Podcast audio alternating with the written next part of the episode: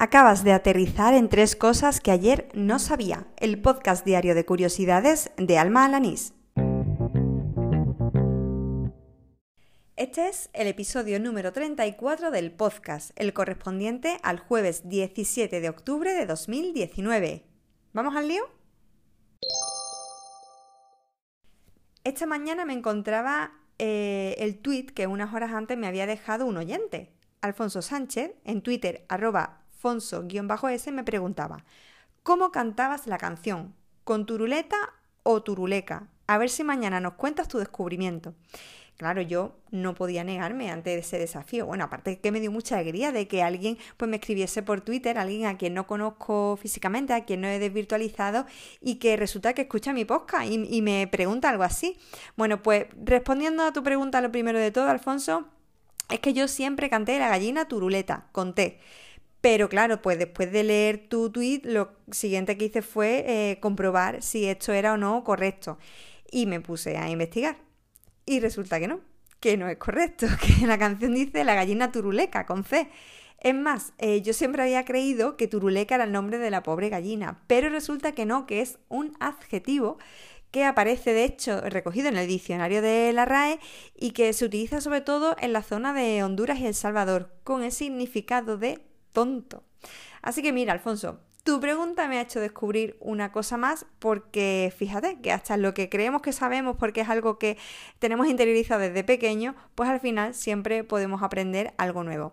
Por cierto, Chun Najarro me pidió precisamente en su galletocast de ayer que buscara de dónde venía el significado tirar o echar las fichas. Pero claro, Chun, no me ha dado tiempo, tenía que buscarlo de la gallina turuleta. Así que me lo guardo y te lo respondo otro día.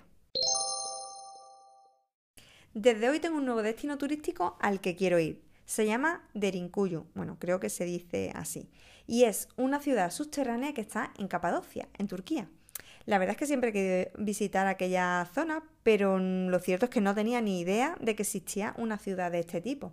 Ha sido gracias a Nao Casanova, que publicaba un par de tweets con fotos de la ciudad junto a algunos datos de la misma. Por ejemplo, que fue descubierta en 1963 que tiene 20 niveles bajo tierra y se estima que es del año, bueno, de en torno al 1400 a.C., ¿vale?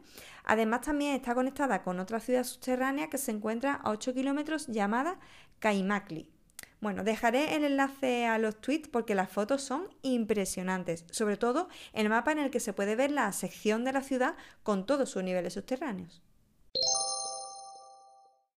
Si naciste en los 80 y te flipan las series y la televisión, te traigo una cosita que te va a encantar. Se llama La Telepedia de los 90. Bueno, es una guía de televisión que se centra en esa primera década en la que aparecieron las televisiones privadas. En concreto es un proyecto de crowdfunding que he visto en la newsletter de Berkami, a la que estoy suscrita. Para quienes no lo sepan, Berkami es una plataforma de proyectos de mecenazgo en la que peco alguna que otra vez al año, sobre todo en lo que se refiere a libros. Lo que más me ha gustado de este proyecto es que recoge todas aquellas series de televisión con las que crecí y además lo hace con una estética muy, muy de la época. Vamos, si veis las imágenes de la maqueta provisional que aparecen en el proyecto, os va a recordar a cualquier número de la revista Super Pop.